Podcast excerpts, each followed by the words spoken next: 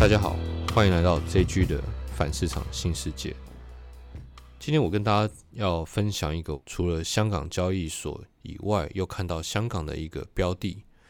那这个标的不是说我跟大家分享是要你们去买，是说为什么我会看这件事情呢？我觉得这个观点才是最重要的。太多标的可以买了，我们要怎么样选择自己适合的标的？这个才是我们重点。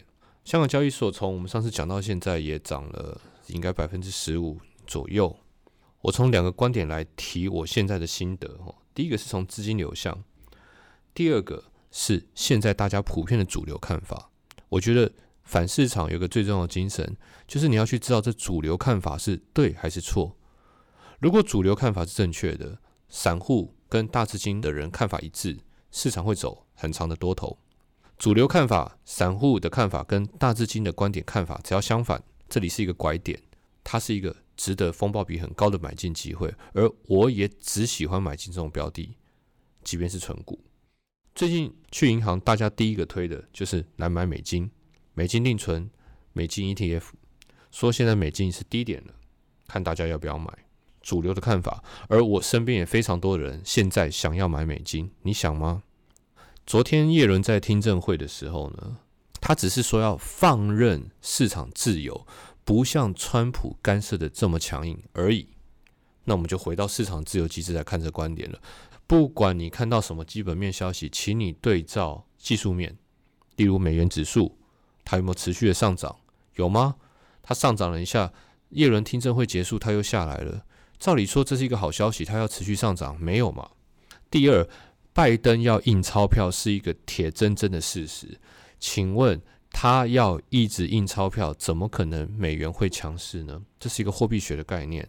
再来，我还是再次强调，美国是一个国际市场，它的钱可以自由流通，非常的自由。大家去看现在的资金是流向哪里？我认为还是看法不变，流向亚洲，流向香港，其实是流向中国啦，但是它的集散地在香港。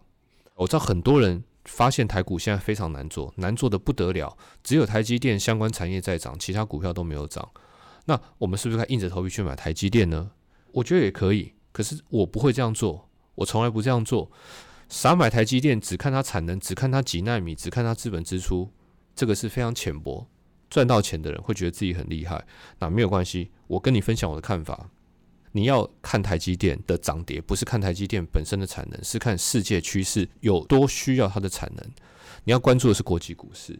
我也很喜欢台积电啊，但我觉得有更好的标的。从资金流向看来，中芯国际，大家去查一下，它也是做半导体的。它对于中国，就像台积电之于我们的一个地位。如果说资金流向这件事情本身是香港交易所是最明显的话，那资金流向的位置跟国本等级的事业，对我来说就是中芯国际，它的风险可能比香港交易所还高一点点，它涨跌幅比较大嘛。但是如果要我存股，要我甘愿存股，我一定会选择这种标的。除了香港交易所、中芯国际，当然还有很多，未来我会陆续试着跟大家分享。但我只有一个观点。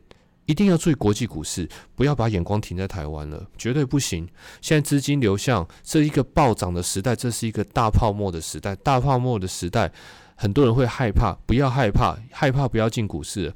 大泡沫时代进股市要赚到翻过去，我自己是这样认定的，一年至少一倍到两倍。所以我们要去找那个泡沫最大化的可能性，不要再把眼光放在台股，你会错失很多机会。我觉得。这是一个很好的时机，让我们每个在股市的人放大你的眼光，放大你的格局。如果你不从现在开始学习，未来会错失非常多的赚钱机会。